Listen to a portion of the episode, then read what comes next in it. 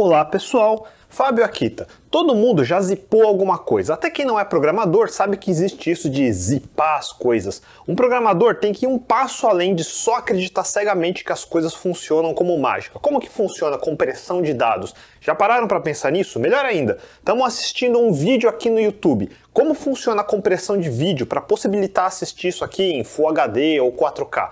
Quem estudou ciência da computação provavelmente aprendeu o básico. E a ideia do episódio de hoje não é falar de tudo que existe no assunto, mas dar uma noção para vocês pararem de ficar no escuro e aumentar a curiosidade para continuar estudando. Vamos fazer uma conta de padeiro. Digamos que você tem grana sobrando, comprou uma TV nova e quer assistir filmes em 4K com 8 bits de cor em pelo menos 30 quadros por segundo. Um monte de jargão, vamos traduzir. Dizer 4K significa dizer 4 vezes a densidade de pixels de Full HD, que é a mesma coisa que 1080p, ou seja, 1920 pixels na vertical, 1080 pixels na horizontal. E o P é de progressivo. Antigamente a gente tinha I de interlaced ou entrelaçado que ninguém usa mais, então nem vou falar disso. Então 4K é o dobro de resolução na vertical que dá 3840 pixels e o dobro de resolução na horizontal que dá 2160 pixels, o agora famoso 2160p e cuidado que 8K tá chegando. Tá claro que dobrando altura e comprimento quadruplica a quantidade de pixels, né?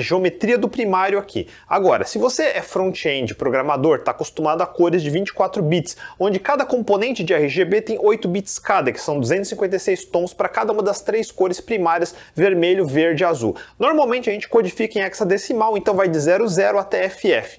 Preto é todas as cores zeradas, então 000000. Branco é todas as cores no máximo, então FFFFF. Esse é o básico de CSS que se aprende no dia 1, então eu vou assumir que todo mundo aqui está confortável com isso. Significa que cada cor precisa de 8 bits ou 1 byte, total de 3 bytes, para guardar uma cor por pixel. Repetindo, 24 bits é a mesma coisa que 3 bytes. Uma imagem 4K, então vai ter 3.840 colunas vezes 2.160 linhas, que dá um total de 8.294.400 pixels pixels.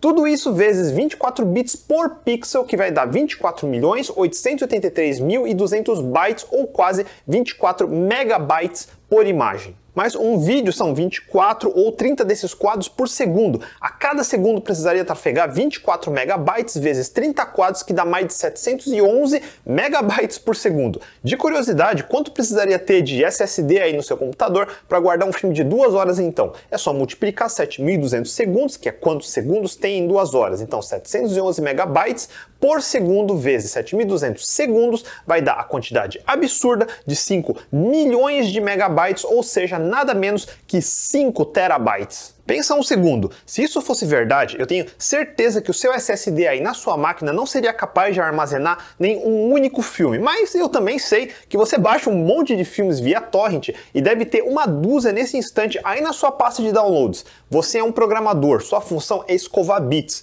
Como que você escovaria esses 42 trilhões de bits para caber no seu HD? O campo de compressão de vídeo, em particular, é um corpo de conhecimento gigantesco, tem centenas de pesquisas, implementações e formas diferentes de resolver o problema. O que eu vou fazer a partir daqui é uma simplificação super grosseira para vocês entenderem o básico, ter um modelo na cabeça para ficar mais fácil quando quiserem ler sobre os detalhes avançados depois. Para quem já é profissional da área, perdoem a simplificação, mas é por uma boa causa. Então vamos continuar.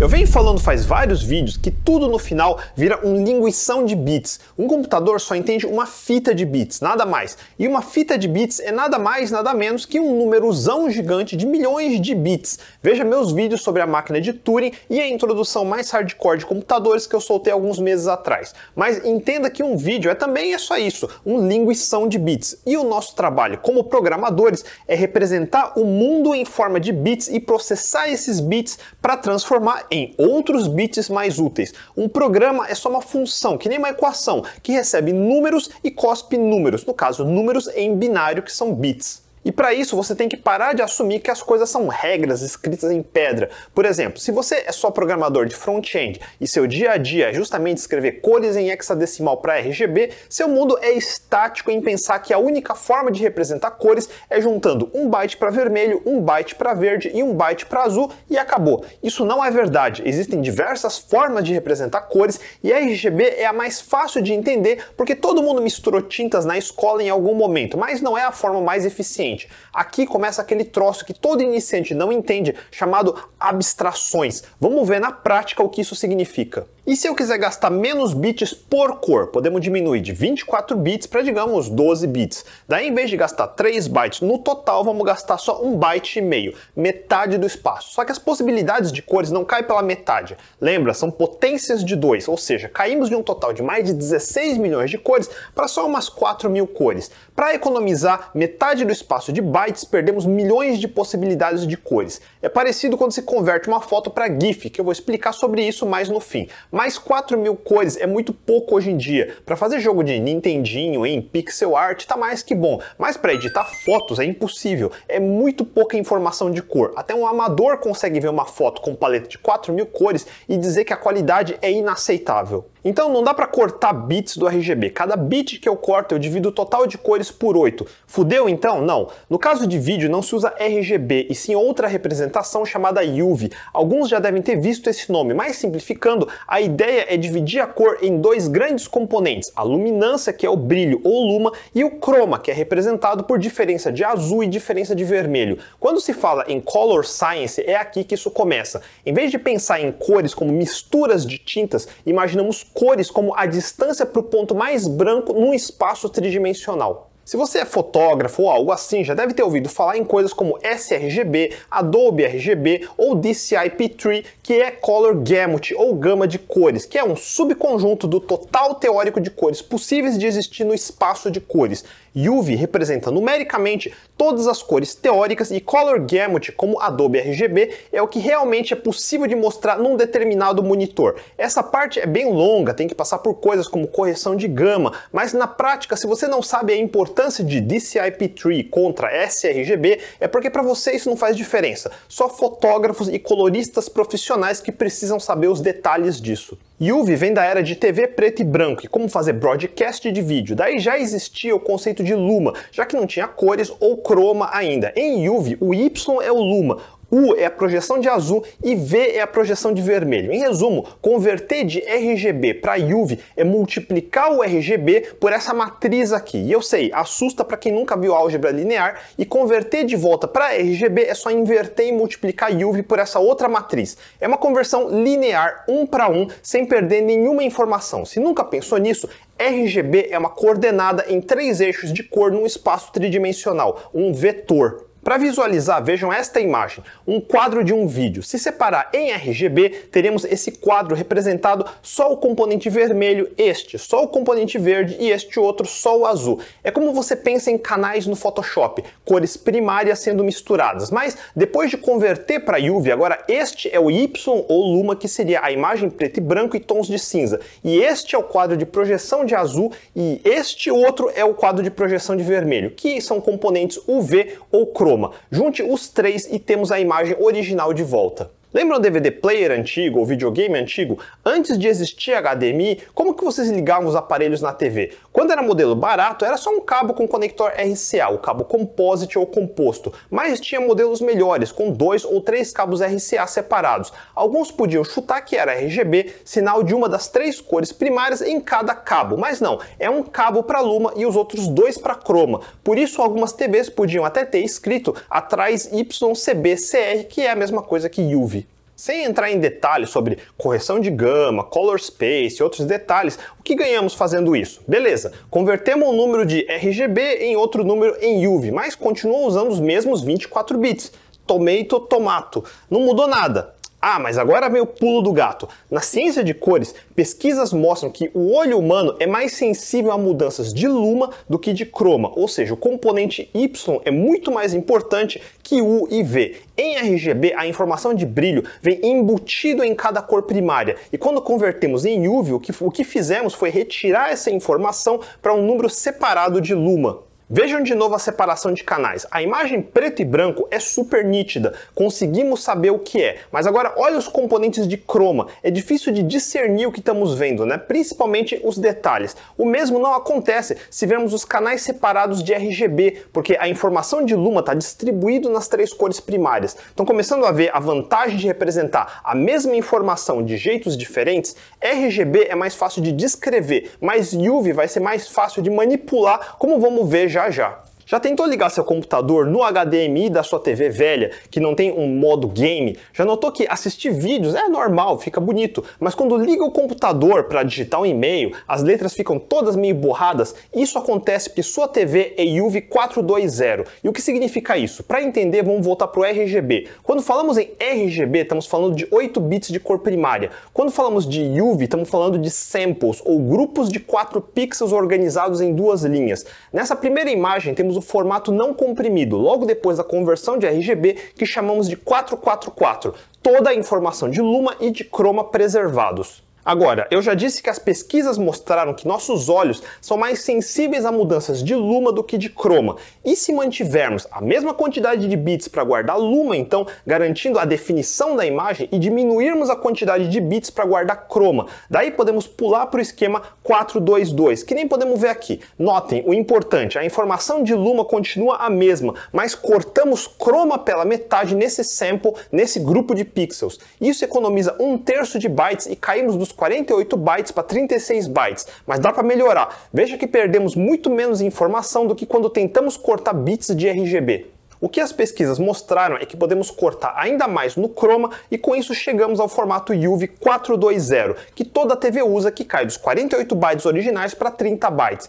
Eu não estou muito certo dessa conta, mas é nessa faixa. Outra coisa é que o 2 e 0 no 420 não se refere ao total de pixels, é como se fosse uma proporção. O primeiro 4 se refere a todos os 4 samples de pixels originais do canal de Luma. O segundo 2 é o número de samples de chroma na primeira linha. E o terceiro 0 é o número de mudanças mudanças dos samples de chroma entre as duas linhas, no caso, zero mudança no formato 420. E se pareceu complicadinho é porque é mesmo. O que chamamos de UV na realidade é o padrão YCBCR, às vezes chamado de YCC, e é tudo a mesma coisa, mas não confundir com YPBPR, que era o padrão mais antigo. Além disso, eu falei que tem vários detalhes como correção de gama, color space, que define padrões como o REC 709, que é o que todo mundo usa para vídeos normalmente, como aqui no YouTube. Na prática, convertendo de RGB para UV 444 é um para um, visualmente e em quantidade de bytes não muda nada. Mas mantendo o Luma em 4 e descendo o Chroma para 2.0,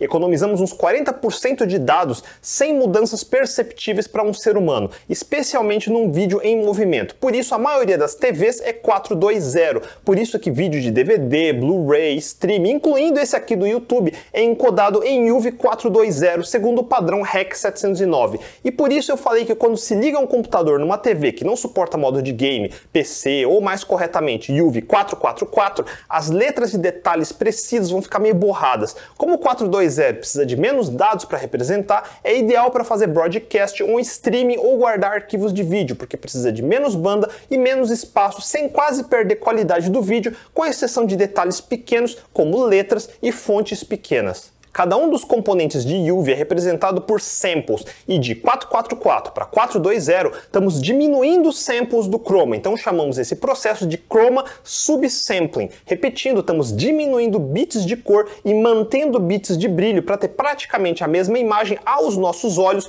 usando menos bits. Tudo que você achava que era RGB, na verdade é UV 420. Quando converte de 420 de volta para RGB para editar, ele completa os bits dos samples que faltam faltam, duplicando dos que sobraram. Então só aumenta o tamanho de bits, mas não recupera o chroma perdido, lógico. Guarde essa informação. Agora pare e pensa, um vídeo é basicamente um conjunto de imagens. No nosso exemplo, imagens 4K e precisa de 30 dessas imagens todo segundo para termos algo em movimento suave como vemos na TV. Se a gente consegue reduzir 40% de todas as imagens, o vídeo inteiro também fica 40% menor. Portanto, aqueles 5 terabytes pode cair para até 3 terabytes, olha só que sensacional. Só que 3 tera ainda é absurdo para duas horas de vídeo, continua não cabendo aí no seu computador. Como é que faz então? Antes de continuar, deixa eu introduzir mais um jargão para vocês. A compressão de cores ou downsampling, que é descer o número de samples de chroma, é só uma técnica para economizar bits, jogando fora a informação que nossos olhos não são bons de detectar. Isso significa que uma vez feito o downsampling, não tem mais como voltar para a imagem original, porque os detalhes originais foram simplificados.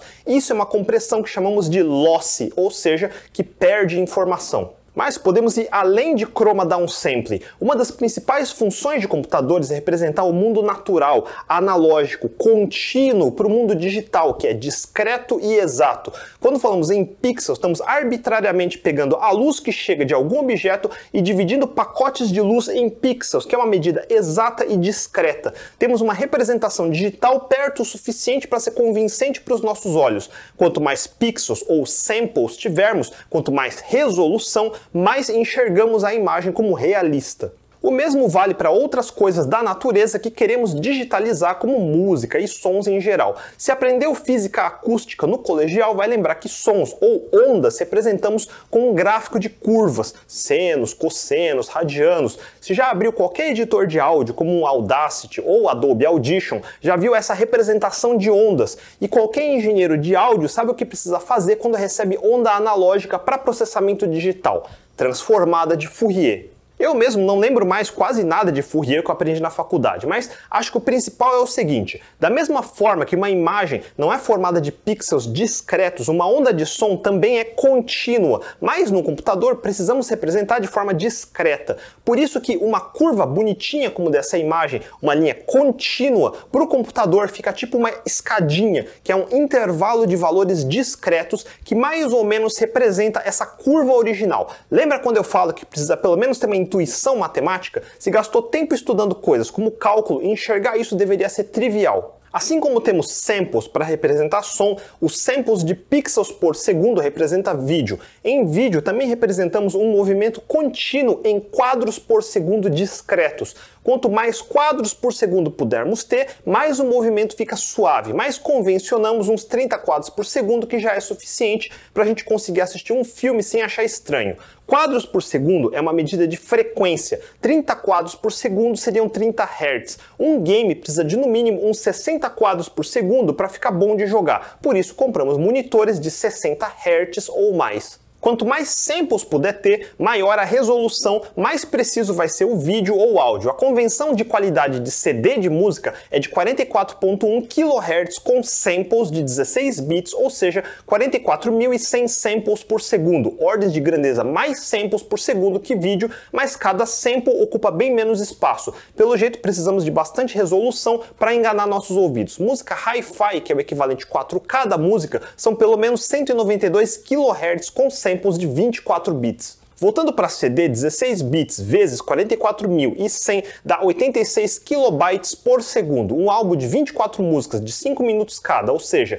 7.200 segundos vezes os 86 kilobytes por segundo vai dar aproximadamente 604 megabytes, que se você cresceu nos anos 90 e começo dos 2000 vai lembrar que um CD cabia 650 megabytes. Por isso, só isso de música já enche um CD. Era até engraçado porque antigamente tinha consoles como Sega CD ou 3DO, e esses consoles consoles não tinham potência para ler arquivo de áudio comprimido, tipo os MP3 de hoje, e descomprimir em tempo real. Por isso, o áudio era sempre cru, descomprimido. Se tivesse as 24 faixas da trilha sonora ocupando 600 MB, sobrava menos de 50 MB para o jogo em si. Por isso que cabia, porque um cartucho de Mega Drive não era muito mais que uns 2 MB, daí cabia fácil num CD de Sega CD. Mas eu estou fugindo do assunto. Eu mencionei áudio para explicar que tudo analógico, imagem, vídeo e áudio migram do mundo contínuo para o mundo discreto. E no caso de áudio, todo engenheiro sabe analisar ondas usando transformada de Fourier. Mais especificamente, transformada discreta de Fourier para representar um período de samples de onda como equações lineares. Eu não tenho a matemática para conseguir explicar isso fácil, mas entenda que é uma conversão de sinais analógicos contínuos num domínio de frequências discretas, ou seja, dividir uma onda contínua de som em conjuntos de bits discretos. Para quem estudou matemática, não dá para representar todos os infinitos pontos de uma curva em conjuntos de números discretos, mas podemos achar as equações que geram esses pontos em determinado momento do tempo. O problema de transformada discreta de Fourier é que o cálculo disso é lento. Consoles e micros antigos dos anos 80 não tinham como calcular em tempo real, mas nos anos 60 já descobriram uma aproximação que é ordens de grandeza mais fácil de calcular, pulando da complexidade quadrática da transformada discreta de Fourier para a complexidade logarítmica n vezes log de n, que é a transformada rápida de Fourier ou fast Fourier, que é considerado o algoritmo numérico mais importante já criado. Quando falam se é importante entender matemática e tal, esse é o caso mais importante em processamento digital e se tiver interesse em pelo menos ter uma intuição visual de como enxergar uma transformada de Fourier, eu recomendo muito os vídeos do Grant do canal Three Blue One Brown. Ele é o melhor professor de matemática que eu já vi no YouTube e em particular sobre Fourier tem uma forma visual animada que vai te dar uma imagem mental muito melhor do que eu jamais conseguiria mostrar. Muito bem, vamos voltar. Por que, que eu falei todo esse mambo-jambo de matemática? Porque grupos de pixels em imagens podemos tratar como séries de frequências também. Falando em resumo, bem resumido, estamos com nossa imagem gigante de 4K depois de fazer color downsampling para UV420. O que, que podemos fazer agora? Transformada discreta e transformada rápida de Fourier transformam ondas contínuas em uma representação de uma série discreta. Quando falamos em ondas, falamos de senos e cossenos, e nessas equações estamos considerando duas dimensões, por isso são equações de números complexos. Lembra número complexo que tem um componente que é um número real e outro que é um número imaginário? Quando vamos mexer com imagens, só precisamos de uma dimensão de números reais e por isso, em vez de DFT ou FFT, podemos usar DCT, que é transformada discreta de cosseno. Em áudio, usamos FFT, não só para representar o áudio analógico de forma digital, mas também para fazer DSP ou processamento digital de sinais, por exemplo, decompondo uma onda em ondas mais simples usando senos e cossenos. E de novo, eu estou simplificando grosseiramente, mas é assim que fazemos coisas como denoising, que é redução de ruído, equalização e tudo mais. Pois bem, com DCT, que é a transformada discreta de cosseno, vamos decompor o luma e croma de cada imagem em uma soma de funções de cosseno de diferentes frequências. Fudeu, né? Calma que é complicado mesmo, mas para visualizar não é tanto assim. Como uma imagem pode ter qualquer dimensão, o algoritmo começa dividindo essa imagem em blocos de 8 por 8 pixels. Não importa se é uma imagem pequena do tamanho de um ícone ou gigante do tamanho de uma TV 8K. Vamos sempre trabalhar em blocos de 64 pixels de cada vez. Em computação, a gente sempre usa a estratégia de dividir e conquistar. Nenhum trabalho é tão grande que não possa ser quebrado e atacado um pedaço de cada vez. Agora, o trabalho da fase de DCT é quebrar os canais de luma, croma azul, croma vermelho em uma soma de funções de cosseno. Simplificando essas funções de cosseno, podemos ver visualmente nessa imagem zona também de 8 por 8 imagens. É uma tabela pré-calculada e não se preocupem agora como ela foi criada, só aceitem que existe. Cada quadrado representa uma onda diferente, a tal função de cosseno em duas dimensões. Lá no, no canto superior esquerdo é todo branco, normalmente o componente mais usado. E lá embaixo é um pattern que parece tabuleiro de xadrez ou damas, um checkerboard. Temos que processar os três canais de UV, mas vamos pegar primeiro um bloco de 8 por 8 pixels só do canal Luma, que é a camada preto e branco, e vamos representar cada pixel pela intensidade de preto e branco indo de 0 até 255. Na real, acho que é de 16 até 235 ou algo assim por causa de correção de gama, mas não interessa agora. Funções de cosseno, você lembra que é em radianos no eixo X, por exemplo, π, que é 180 graus, e 2π, que é 360 graus, mas no eixo Y vai de menos 1 1 até um positivo. Então, a primeira transformação que precisamos fazer para cada pixel no nosso bloco é subtrair por 128 para dar números que vão de menos 128 até 127. Agora, usando o DCT, e aqui a parte que vai ser uma caixinha preta, que vocês vão ter que acreditar que funciona, vamos criar uma nova matriz de 8 por 8 com os pesos para cada uma das imagens de frequências de base.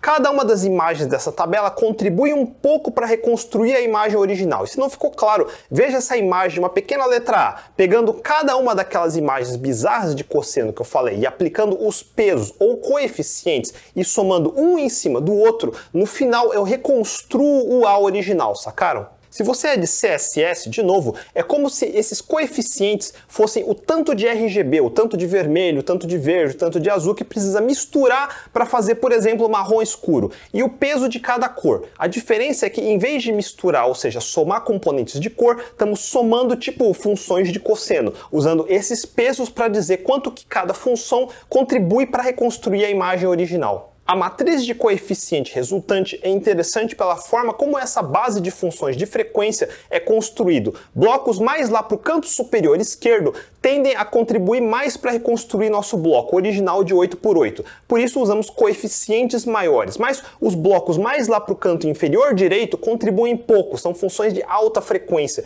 e faz sentido essa tabela base foi construída de tal forma a separar componentes de baixa frequência e de alta frequência. Mesmo se você não for de computação, já deve ter ouvido que animais, como cachorros, conseguem ouvir sons de alta frequência que nossos ouvidos humanos não conseguem ouvir. Mesma coisa para a luz. A luz visível é só uma pequena faixa de todas as frequências de cores. E sim, lembra que luz é uma onda, assim como o som é uma onda. Ondas de baixa frequência começam lá atrás, na faixa dos raios gama, depois raios X, depois ultravioleta. Aí chegamos na minúscula faixa que é a luz que nós conseguimos enxergar. Mas daí vai para infravermelho até ondas de rádio. E mesmo na faixa visível, nas bordas com ultravioleta e infravermelho, é difícil de distinguir um limite. Essas faixas não são discretas, tipo, a partir deste exato ponto a gente não consegue ver. Vai variar. E essa tabela base é feita para quando calcularmos a tabela de coeficientes, os números que se aproximam do canto inferior direito sejam cores de alta frequência que a gente não consegue distinguir direito.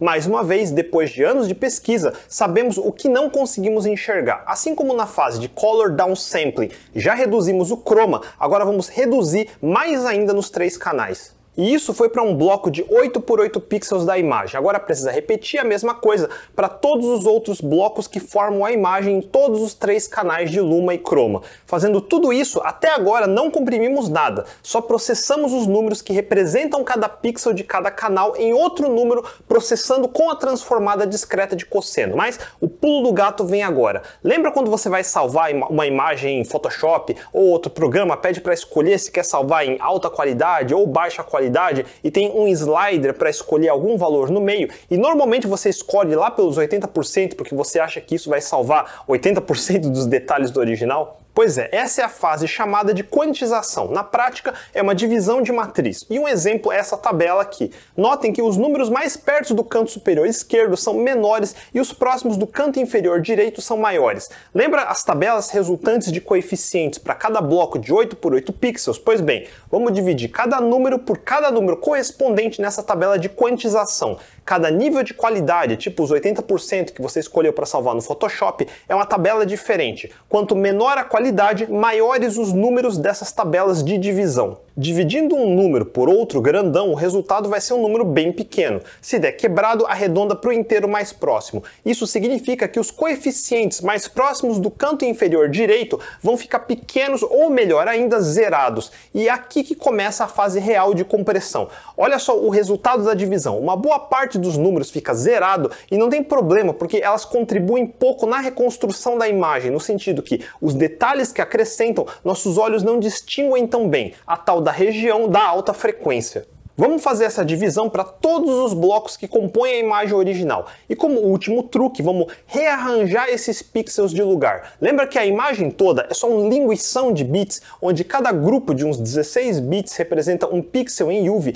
A gente só está mostrando elas quebradas em linha, formando um retângulo para ficar fácil de ver, mas na realidade é uma linha atrás da outra no binário. E cada bloco de 8 por 8 pixels representa um pedaço de cada linha. Em vez de escrever uma linha de cada vez, vamos reescrever escrever esse bloco em zigue-zague, começando do canto superior esquerdo e descendo até o canto inferior direito, e isso para os zeros ficarem um atrás do outro. Na transformação de cosseno, a gente fez de propósito os coeficientes que virariam zero na divisão ficarem mais acumulados num canto. A ordem que se escreve os bits não é importante, contanto que na hora de ler de volta seja na mesma ordem, claro. E de novo, até esse ponto ainda não comprimimos nada, só fizemos preparativos. Lembra que partimos de um bloco de 8 por 8 pixels e chegamos no mesmo bloco de 8 por 8 pixels, nada mudou ainda. Depois de fazer o zigue-zague, olha o que aconteceu. Temos um array onde os números mais para o fim têm sequências de zero. E agora sim, vamos para a compressão. O primeiro algoritmo é mais intuitivo.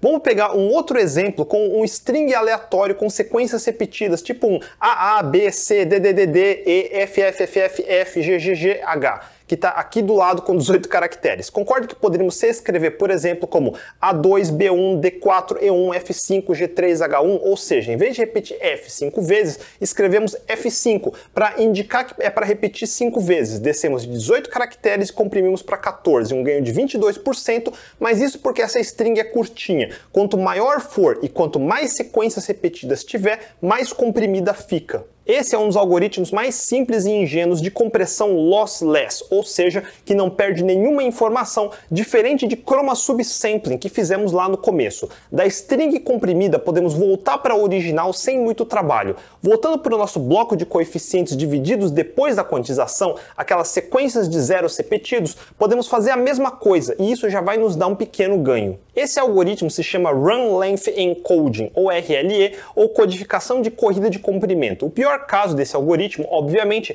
é se a string inteira tiver alta entropia e quase nenhuma sequência repetida. Mas o próximo algoritmo é mais interessante e se aprende na ciência da computação e começa criando uma tabela de frequência. No mesmo exemplo da string, vamos contando letra a letra e ordenando pela frequência. Vamos ter B1, C1, E1, H1, A2, G3, D4 e F5. Agora vamos montar uma árvore binária de frequências. Começa pegando do começo dessa lista o B e o C que só aparecem uma vez cada e coloca embaixo de um novo nó, que é a soma das frequências, no caso 2. Agora pegar o E e H que também só aparecem uma vez e colocar embaixo de outro nó 2. E agora tem vários outros com frequência 2, meio que tanto faz, mas na ordem pegamos o nó 2 do EH que acabamos de criar. O A, que aparece duas vezes no texto, e colocamos embaixo de um nó 4, que é a soma das frequências. Continuando, pegamos o nó 2 do B e C e a próxima frequência 3 da letra G e colocamos embaixo de um nó que é a soma das 5. Temos dois nós 4, do A e H e do D. Colocamos embaixo de um nó com soma 8. Depois pegamos a subárvore do B, C, G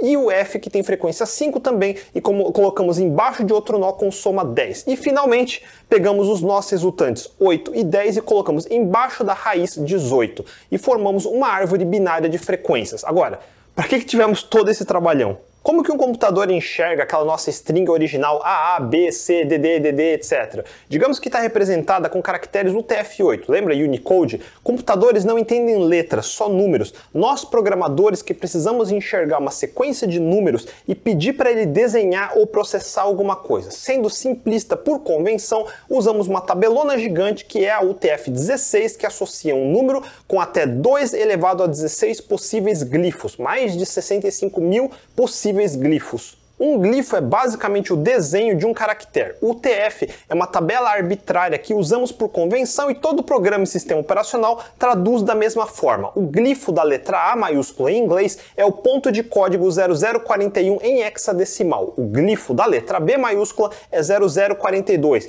e assim por diante. Então em hexadecimal o string AA, B, C, etc. fica 41, 41, 42, 43 e assim por diante. Mas lá embaixo no nível do computador mesmo, ele enxerga em binários, zeros e uns então fica um linguição tipo 01, 00, 001 e assim por diante. No mínimo, o código que representa cada letra vai ocupar 8 bits se o encoding for em UTF-8. Cada letra ocupa 1 byte, portanto a string inteira ocupa 18 bytes. Mas e se eu esquecer o TF8 e usar outra tabela com códigos que precisam de menos bits? É para isso que criamos essa árvore binária de frequência. Ela que vai servir para codificar o A, B, C, etc. com outro código diferente da UTF-8. Vamos ver como. Começamos da raiz da árvore, que é o nó 18, lá em cima e vamos descendo. Cada galho vai representar 0 ou 1. Se eu for para a esquerda vai ser 0, para a direita vai ser 1. Então vamos lá. Qual vai ser o código binário para o A? Em UTF-8 é 01000001, 8 bits. Vamos lá. Começando do nó 18, um galho para a esquerda, então 0. Mais um para a esquerda, 0 de novo. Esquerda, 0. Esquerda, 0. Então o código para o A vai ser 0000. Logo de cara, já economizamos metade do espaço. Daí tem A de novo, então 0000. Agora, o B da raiz vai para a direita, então 1, daí tem mais 3 galhos para baixo para a esquerda, então 3 zeros, e o código para o B vai ser 1000. O C, mesma coisa, começa para a direita, então 1, desce 2 galhos para a esquerda, então 0 e 0, e vira para a direita no final, então 1. Portanto, o código do C vai ser 1001. Mas começa a ficar divertido agora, porque temos uma sequência de 4 Ds. O código do D é começando para a esquerda 0 e indo para a direita que é 1. Portanto, o código do D é 01 repetido quatro vezes, fica 01010101. 8 bits para quatro letras. Agora começaram a entender? Antes esse D seria o hexadecimal UTF-80044, que em binário é 01000100, 8 bits. Como são 4 Ds, só esse trecho ocuparia 4 bytes, mas nesse sistema de encoding da árvore de frequência, codificamos o D somente com 2 bits, todos os 4Ds vão ocupar um único byte, então esse trecho ficou quatro vezes menor. E para não ficar tedioso, eu vou parar por aqui, mas é para fazer a mesma coisa letra a letra usando a árvore como sistema de codificação. No final vai ficar esse bináriozão. Olha como o F que repete cinco vezes também ficou curtíssimo, com 2 bits cada letra. E não é por acaso que o D e o F, que são as letras que mais repetem, sejam representados só com 2 bits, enquanto letras que não repetem tanto como o A ou o C precisam de 4 bits bits, porque a árvore foi montada e ordenada de tal forma que as letras mais comuns fiquem mais próximos da raiz da árvore, precisando de menos galhos para chegar neles. E o string original tinha 18 letras, portanto 18 bytes. Agora, o binário comprimido ficou só com 60 bits, que é 12 bytes. Economizamos 6 bytes nessa brincadeira, que é um terço do tamanho original. Para strings pequenas assim, esse sistema não compensa, porque para conseguir descomprimir precisa também salvar a estrutura da árvore junto, e vai dar mais que os 18 bytes originais. Mas em textos mais longos, isso pode diminuir tudo em até umas 5 vezes. Pensa um arquivo de código fonte ou um JSON que só de indentação tem um monte de espaço em branco, espaço em branco, tabulação, tudo é um caractere e tudo ocupa espaço, mesmo o que você não enxerga. Como a combinação de run length e esse sistema de árvore de frequência que se chama codificação de Huffman dá para comprimir bastante. Depende do texto, claro, alguns dá para comprimir mais, outros menos. Huffman é um bom exemplo de porque todo programador precisa saber o que é uma árvore e por isso eu fiz um vídeo só falando de árvores algum tempo atrás. Todo mundo pensa em tabelas como uma matriz, uma, um array de arrays, mas uma tabela ordenada de chaves e valor costuma ser implementada como uma árvore. E se estão curiosos em como descomprime, é fácil. Vamos lá. 0000 significa começar da raiz e descer para a esquerda quatro vezes, aí esbarra no A. Então escreve A e volta para a raiz. Vem 0000 de novo, vai chegar no A de novo, concatena com o A anterior, volta para a raiz. Agora é 1000, direita e esquerda três vezes, esbarra no D, concatena volta para a raiz. 1001, direita, esquerda, esquerda, direita, esbarra no C, concatena, volta para a raiz. 01, esquerda e direita e já esbarra no D, concatena, volta para a raiz. 010101 esbarra no D três vezes e vai fazendo assim até ter o texto original de volta. Viram como é super simples e fácil? Se lembram por que eu estou falando de Run Length e Huffman? Porque voltando na explicação de imagem, fizemos a compressão de cores com chroma subsampling para converter de RGB para UV 420. Daí dividimos o linguição de bytes de cada canal em blocos de 8 por 8 bits e aplicamos o processamento de transformada discreta de cosseno ou DCT. Depois a quantização para simplificar os coeficientes. Daí reescrevemos bloco a bloco em zigue-zague para forçar zeros repetidos mais próximos no fim de cada bloco. E agora, uma sequência de zeros repetidos é só aplicar run length para diminuir o espaço que ocupam. Agora podemos aplicar Huffman, criar a árvore de frequência dos números que mais se repetem perto da raiz e codificar como no exemplo da string. Recapitulando, uma imagem de vídeo de 4K seria 3240 vezes 2160 pixels, com cada pixel ocupando 3 bytes em RGB. Isso daria uma imagem crua descomprimida de uns 20 megabytes. Aplicando chroma subsampling, transformada discreta de cosseno, quantização de qualidade 8, run length e Huffman, podemos chegar à mesma imagem ocupando nada menos que 900 kilobytes, menos de 1 megabyte, uma compressão de mais de 20 para 1, 20 vezes menor que o original e que para 99% das pessoas vai ser difícil de distinguir com o original. Nada mal, né? Esse processo todo está por trás do formato de imagem mais difundido do mundo, que todo mundo, até quem não é programador, usa todo dia. Vocês acabaram de aprender como funciona o famoso JPEG, que é um sistema de compressão lossy que perde informações do original, mas que em quantização lá perto de 8 pelo menos, a gente não vai perceber no dia a dia, a menos que precise abrir no Photoshop para editar. E agora você talvez comece a entender as razões das limitações do formato. Como um JPEG vai cortando informação ao longo de todo esse processo, é impossível recuperar os detalhes do original. É um processo lossy. E cada vez que edita um JPEG e salva de novo, vai continuar perdendo mais informação. Por isso que não se deve editar um JPEG diversas vezes. toda vez vai perdendo mais e mais definição. Por todo esse processo que imagens que têm traços muito bem definidos, como desenhos, quadrinhos, anime e coisas assim, ficam meio soft e perdem a nitidez nas bordas. Esse sistema é melhor para fotos de natureza, pessoas, que tem coisas como céu, com muitos tons de azul. Mesmo desconstruindo o tanto que fizemos, é difícil alguém não treinado notar que mudou alguma coisa. E por isso, JPEGs de baixa qualidade, que o original já não era grande coisa, e você ainda vai e manda salvar em qualidade baixa, tipo quantização 1, fica artefatos visíveis em formato de quadradinhos, como num grid, porque a gente divide a imagem em bloquinhos quadrados e processa um a um e depois concatena o resultado. Esse sistema dá resultados impressionantes, de mais de 20 ou até 30 vezes de compressão. Por outro lado, quanto mais nítido ou no outro espectro, quanto mais borrado o original for, pior vai ser o resultado, especialmente em quantizações mais agressivas. Em resumo, JPEG é muito bom para comprimir uma foto, guardar ou transmitir, mas é uma bosta para editar. Por isso que fotógrafo profissional não tira fotos em JPEG, e sim em RAW, que fica muito maior que os 20 megabytes que eu falei, porque guarda bem mais informação de cores e tudo mais para possibilitar manipular e ajustar no Photoshop ou Lightroom depois. O formato BMP que o Paint ou Paintbrush do Windows originalmente salvava sempre gerava arquivos grandões, porque não comprime nada. Mais parecido com o formato RAW de câmeras era o antigo formato TIFF.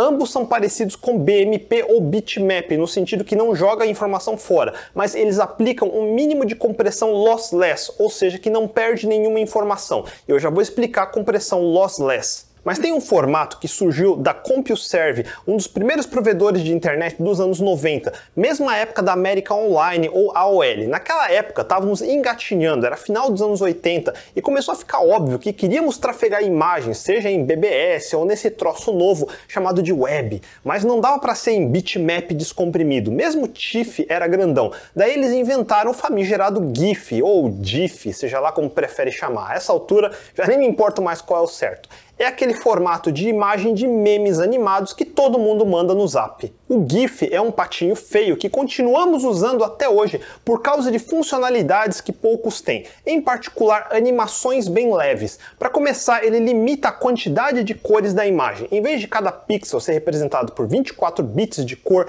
limitaram a no máximo 8 bits, o que diminui o espaço de cores de mais de 16 milhões para meras 256 cores. Sim, só 256. Cada componente do RGB tem 8 bits, mas no GIF tem que dar um jeito e enfiar tudo em só 8 bits no total. E obviamente não dá. Então tem que jogar fora quase todas as cores e se virar com quase nada. Eu lembro que parte do trabalho em agência naquela época era otimizar as cores dos GIFs. O processo não é muito diferente de fazer pixel art. Dá para automatizar o processo de jogar cores fora, mas às vezes o algoritmo escolhe um tom que não fica muito bom, daí temos que ajustar manualmente. E em cima disso, o GIF ainda tinha duas funcionalidades que são os diferenciais até hoje. E a primeira era poder escolher uma cor dessa paleta para ser transparente. Como não era um canal alfa de verdade, a transparência era bem abrupta e feia, só em cima de uma única cor. Mas para memes está mais que bom. E a segunda funcionalidade era permitir ter mais de uma imagem dentro do mesmo arquivo, com a possibilidade de tocar animado, que é a coisa mais importante em todo o meme de hoje em dia. O problema disso era a paleta de cores. Lembra que pode ter no máximo 256 cores? Pois é, e as cores valem para todas as imagens da animação. Por isso é inteligente não fazer animações que tenham quadros muito diferentes um do outro. Depois de comprimir jogando milhões de cores fora, o segundo passo era comprimir reduzindo sequências de bytes repetidos, meio parecido com a ideia do run length que eu falei antes, mas bem mais agressivo. Para isso, GIF usa um algoritmo de compressão chamado LZW, ou Lempel-Ziv-White. Tecnicamente, o algoritmo original foi criado por Abraham Lempel e Jacob Ziv, coincidentemente no ano que eu nasci, em 1977. Por isso que o algoritmo original se chama LZ77, que você vai esbarrar bastante bastante se começar a pesquisar sobre compressão. Também vai esbarrar no LZ78, que é uma otimização da fase de descompressão. O LZW é uma variação desse algoritmo criado por Terry White em 1983, mas eu já volto a falar dele. Vamos focar só no LZ77. Vale eu explicar a ideia geral com um exemplo. Vamos pegar outro string, como esse um tigre, dois tigres, três tigres. Sem descer em detalhes, temos repetido três vezes o trecho tigre. E se a gente substituir o segundo e terceiro tigre com um ponteiro dizendo quantas letras para trás precisa ir para achar o primeiro tigre e quantas letras queremos pegar, então ficaria algo como um tigre 2, 12,5, 3, 25,5. Esse 12,5 quer dizer, ande 12 letras para trás e leia 5. E 25,5, mesma coisa, ande 25 letras para trás e leia 5. Ambos vão cair na primeira palavra tigre e com isso dá para remontar a frase. Se eu codificar esses ponteiros com 4 bits, cada valor em 1 byte dá para guardar. O string original tem 33 letras, mas substituindo onde repete por esses ponteiros, daria para reduzir de cara para 23 bytes, mais 2 bytes para cada ponteiro, ou seja, 25 bytes. Mesmo nesse esquema simplificado, já comprimimos em quase 25%, um quarto de economia. Imagine que num texto muito maior vai ter muito mais repetições e por isso dá para comprimir bem. Se só o esquema de Huffman comprime umas 5 vezes, eu diria que o mesmo texto nesse esquema de ponteiros daria para comprimir na faixa de 10 vezes vezes. No geral, acho que a eficiência é pelo menos duas vezes maior que Huffman, por isso vale a pena entender mais. Imagina num texto longo fazer esse esquema de ponteiros. Pensa um livro, por exemplo, centenas de páginas de texto. Se tivermos lá na última página e precisar fazer um ponteiro para uma palavra na primeira página para poder apontar tão longe significa que precisaríamos manter o livro inteiro em memória,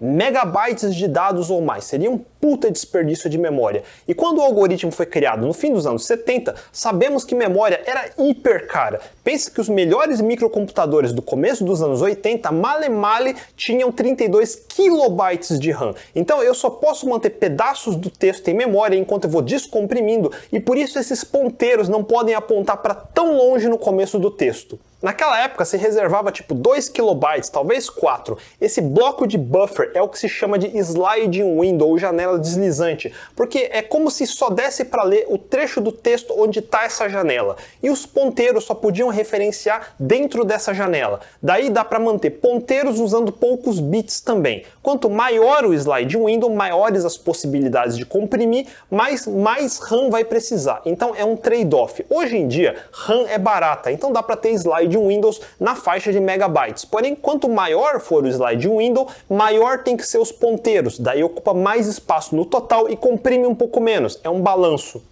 O primeiro grande sucesso que eu me lembro desse algoritmo surgiu na era dos BBS nos anos 80 pelo Phil Katz, que inventou o formato zip, que usa esse algoritmo LZ77. Foi o famoso PKZip, que tinha os utilitários PKZip para comprimir e PKUnzip para descomprimir. Quem daquela época não usou? Com a adoção pela Microsoft, já naquela época, o formato zip se popularizou. E embora outras coisas melhores tenham surgido, meio que virou padrão até hoje. Com o tempo, ganhou funcionalidades como encriptação, os famosos zips com senha, que todo mundo que manja tem medo quando baixa, porque pode ser a pornografia que queria ou um malware. Não confundir, porque existem diversos formatos de compressão, como zip, arg, rar, 7zip e outros que usam variações do algoritmo Lempel-Ziv. Uma coisa é o formato de arquivo, a estrutura de dados e metadados. Outra coisa são os algoritmos que usam por dentro.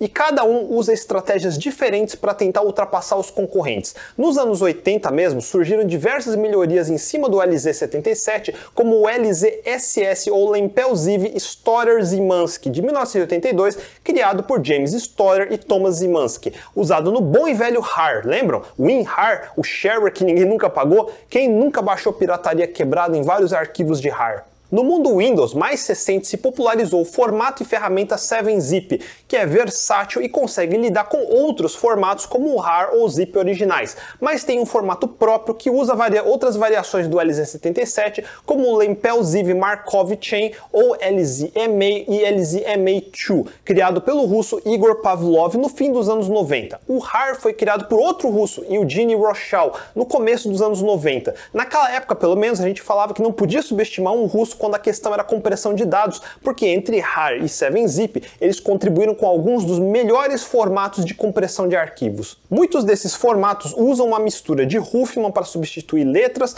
ou palavras mais frequentemente usados por símbolos guardados num dicionário, aquela árvore binária de frequências e uma variação de Lempel-Ziv, como LZSS ou LZMA2, para substituir repetições por ponteiros dentro de um slide window. E como cada um ajusta essas diversas combinações de dicionários, slide Windows, tamanho de ponteiros e tudo mais, é que varia tanto quanto conseguem comprimir, quanto de CPU e RAM vão gastar no processo. Mas em geral, quanto menor consegue fazer o arquivo ficar, mais processamento e memória vai gastar. Desenvolvedores web estão mais acostumados com o formato gzip, que é do começo dos anos 90 e é o mais usado em servidores web. Caso não saibam, toda página web que vocês navegam provavelmente vem compactada em gzip. Se não vem, deveria. O gzip usa o algoritmo Deflate, que foi criado pelo Phil Katz para o PKZip original. A patente dele já expirou e por isso podemos usar hoje de graça. Deflate e gzip são muito comuns no mundo Linux e é uma combinação do LZ77 e Huffman, como eu expliquei. Aliás,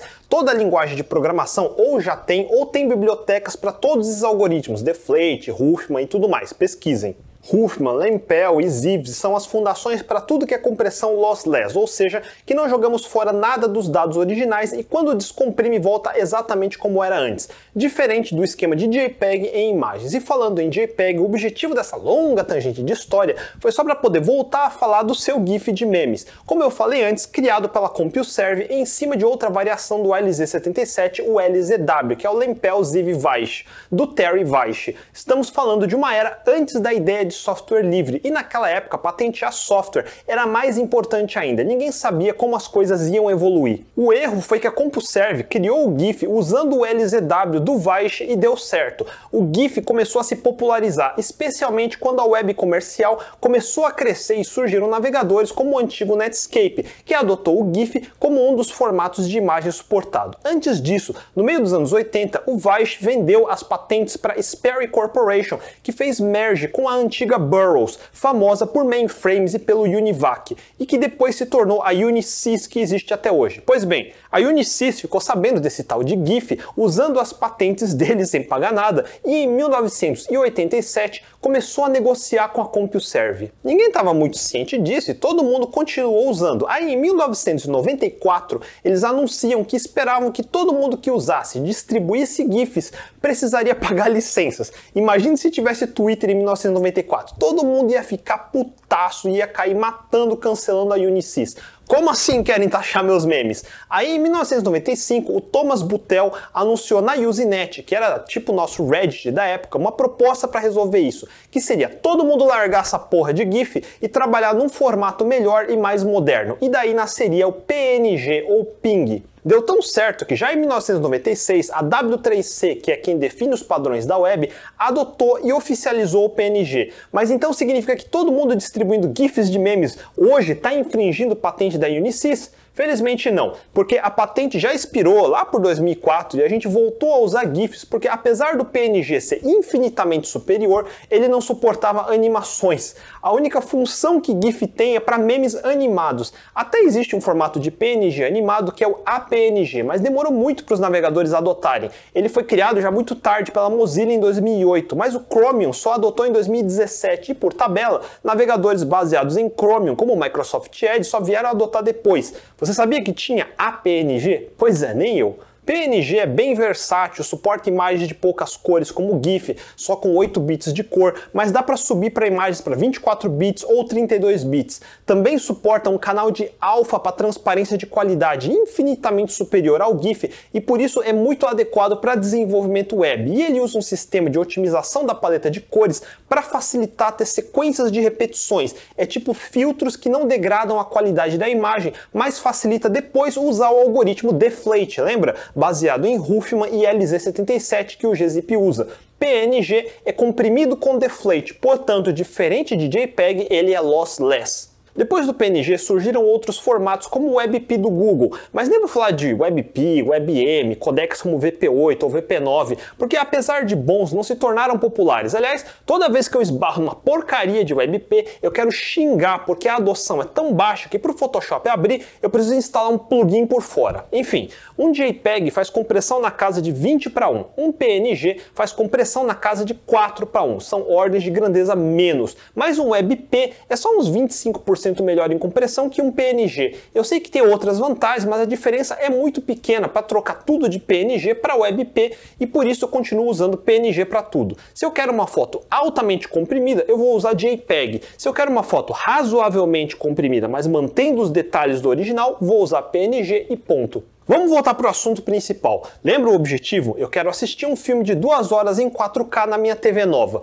mas o arquivo não comprimido de vídeo, a gente fez as contas e ia precisar de uns 5 teras. O máximo que conseguimos fazer foi converter de RGB para UV 420, que joga fora informações do canal de chroma que a gente não percebe, que é o chroma subsampling. Mas mesmo assim, o tamanho do arquivo cai só para 3 teras, que continua sendo coisa pra caramba. O que é um vídeo? É basicamente uma sequência de imagens. Por que não comprimir cada imagem em PNG então? Já cairia o tamanho de tudo quatro vezes. Não muda muita coisa, porque isso só diminui o vídeo de 5 terabytes para 1 terabyte. 1 tera é o tamanho total dos HDs de metade de vocês aí assistindo.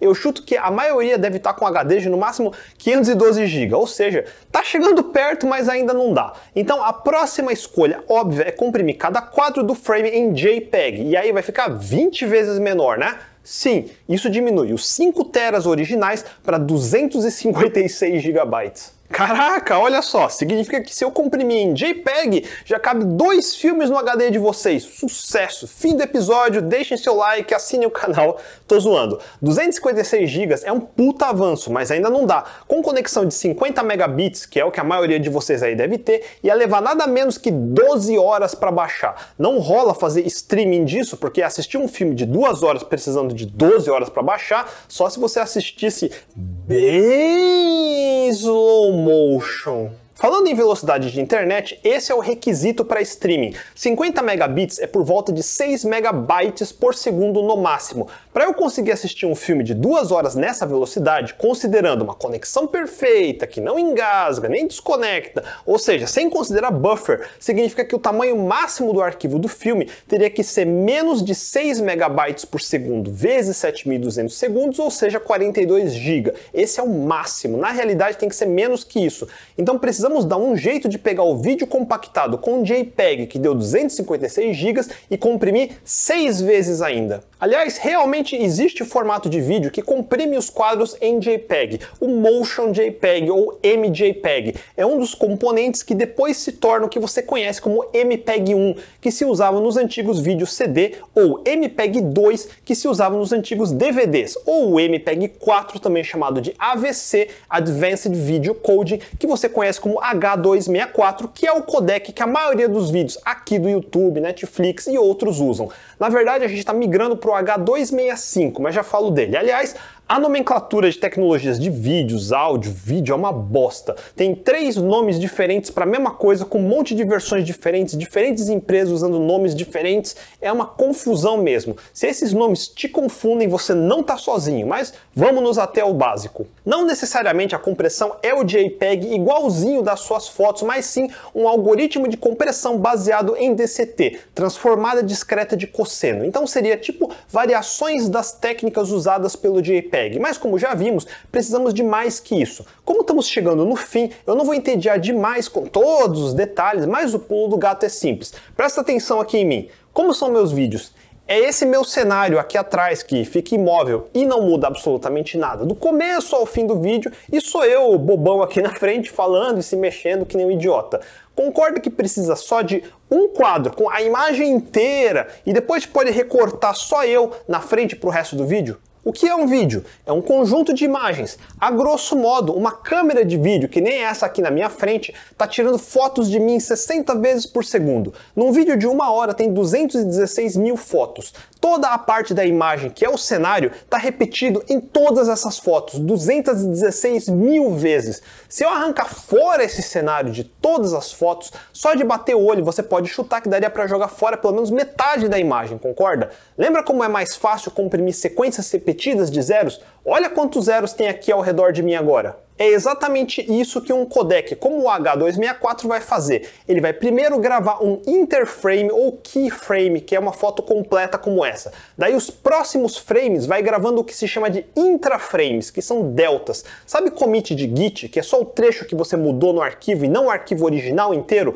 Mesmo conceito. Então vai ter um interframe e vários intraframes na sequência que são deltas. O correto da imagem inteira é falar interframe, mas eu vou falar keyframe para ficar mais fácil de distinguir de intraframe. Eu não lembro se a quantidade de intraframes era fixo ou se o codec detecta quando teve tanta mudança que é melhor pegar um keyframe inteiro de novo. Dependendo do codec, ele pode escolher ser conservador e pelo menos o keyframe comprimir usando um algoritmo lossless como equivalente de PNG para aumentar a qualidade e os intraframes usando um derivado de DCT como um JPEG. Indo direto aos finalmente, quanto que aqueles 5 terabytes consegue diminuir somando um esquema de JPEG com um esquema de inter e intraframes. Normalmente, um filme por volta de 2 horas em H264, que é o codec mais usado atualmente, numa qualidade boa, próxima de Blu-ray UHD, que é a versão 4K, seria por volta de 20 a 25 GB. Naquela mesma conexão de 6 MB por segundo, daria para baixar esse filme aproximadamente 1 hora e 18 minutos, ou seja, dá para baixar todos os bits do vídeo em menos tempo que a duração do vídeo, que é o pré-requisito para ser possível fazer streaming, que é poder começar a assistir enquanto o vídeo vai baixando no fundo. Ou seja, atingimos nosso objetivo de conseguir assistir o filme via streaming na TV nova 4K. E é exatamente isso que acontece no YouTube ou Netflix. Os vídeos em 4K de 30 quadros por segundo são encodados em H264 com bitrate de 35 a 45 megabits por segundo, dependendo do vídeo. Lembrando que o tamanho final de um vídeo não é linear com a duração do vídeo, depende do tipo de conteúdo. Desenho animado, por exemplo, vai ser mais fácil de compactar do que um filme de ação com câmera que balança o tempo todo, famoso shake cam, como nos filmes do Jason Bourne, porque fica bem mais difícil fazer fazer delta intraframes. A qualidade da imagem também importa, porque senão fica a qualidade ruim quando faz color downsample ou DCT. Por isso que vários filmes diferentes de duas horas vão dar tamanhos de arquivos bem diferentes um do outro tem bem mais otimizações que os codecs modernos fazem. Eles avaliam movimentos rápidos entre frames para tentar normalizar, diferente de cenas que são só pessoas paradas conversando, por exemplo. Tem técnicas como compensação de movimento, que existe desde o MPEG 2 dos DVDs. O H264 ou AVC, que é o codec de vídeo mais difundido para consumo, foi lançado oficialmente por volta de 2003 e levou desde 1998 até chegar no formato final. E mesmo depois saíram revisões desse nesse formato. E já em 2004 começou os estudos para o sucessor que hoje conhecemos como H265 ou HEVC de High Efficiency Video Coding, que foi lançado por volta de 2013 e só em anos recentes a adoção ficou significativa. Na prática, se você edita vídeos, exporte em HEVC, que os arquivos tendem a ficar quase 50% menores e com qualidade pelo menos similar ao H264, mas para isso ele gasta bem mais processamento do que o H264.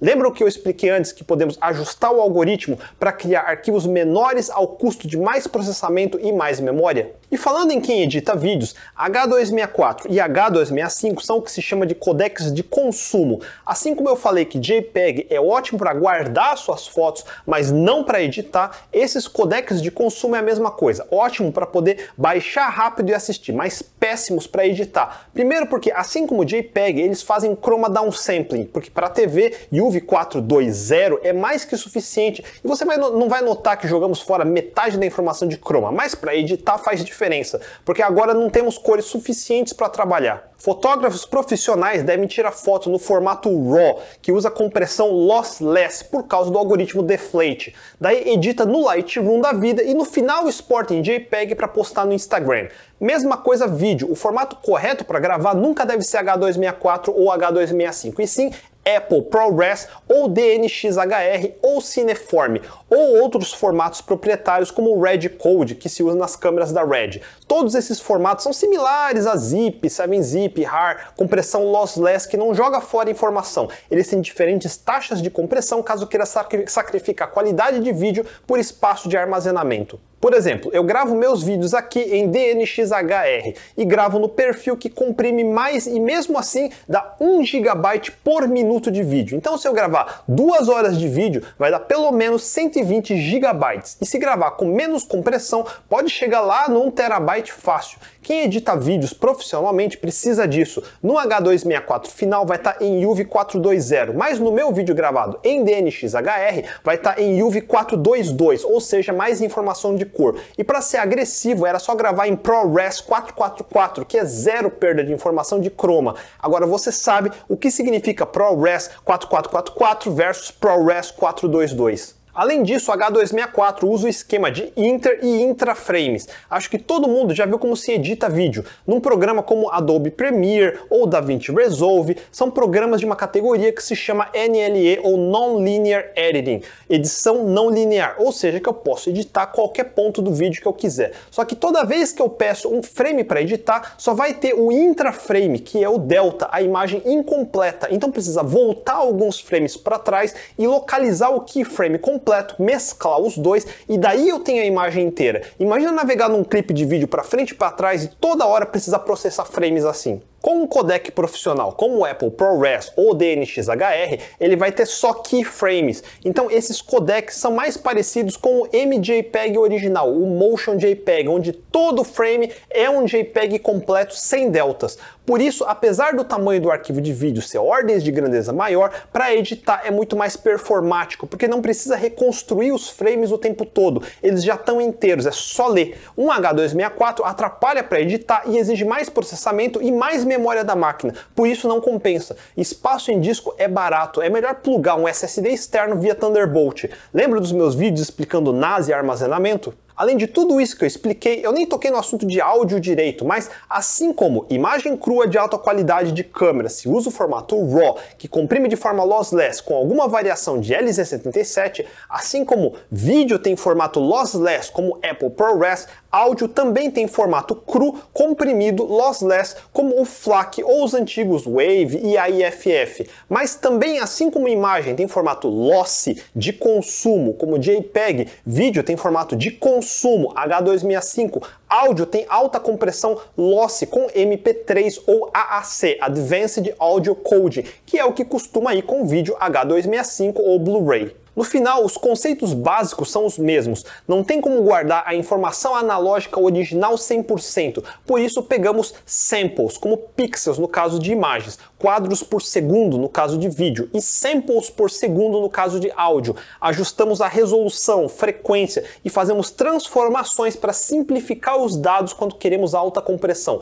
Ou só tentamos reduzir repetições se não queremos perder informação. Tem várias outras coisas sobre compressão que eu nem mencionei mencionei, por exemplo, sistemas de arquivo que suportam compressão. No Windows, com NTFS, é possível ligar compressão e todos os arquivos no seu sistema vão ser comprimidos. Significa que toda vez que salvar vai levar um tempo a mais para comprimir e toda vez que tentar ler um arquivo vai levar outro tempinho para descomprimir. E isso vai ser o tempo todo. Eu não sei quanto de overhead isso adiciona, até imagino que é rápido o suficiente para não se notar na maior parte do tempo, mas considerando que espaço em disco hoje é super barato, não acho que que compensa fazer isso. É muito mais inteligente comprar um HD externo USB barato e jogar o que não precisa para lá, em vez de deixar seu sistema inteiro lento o tempo todo por conta de poucos megabytes economizados. E ele provavelmente vai usar o equivalente de um zip na menor compressão para não demorar demais. Então, não comprime nem de perto tanto quanto um zip de verdade. Enfim, o objetivo do vídeo de hoje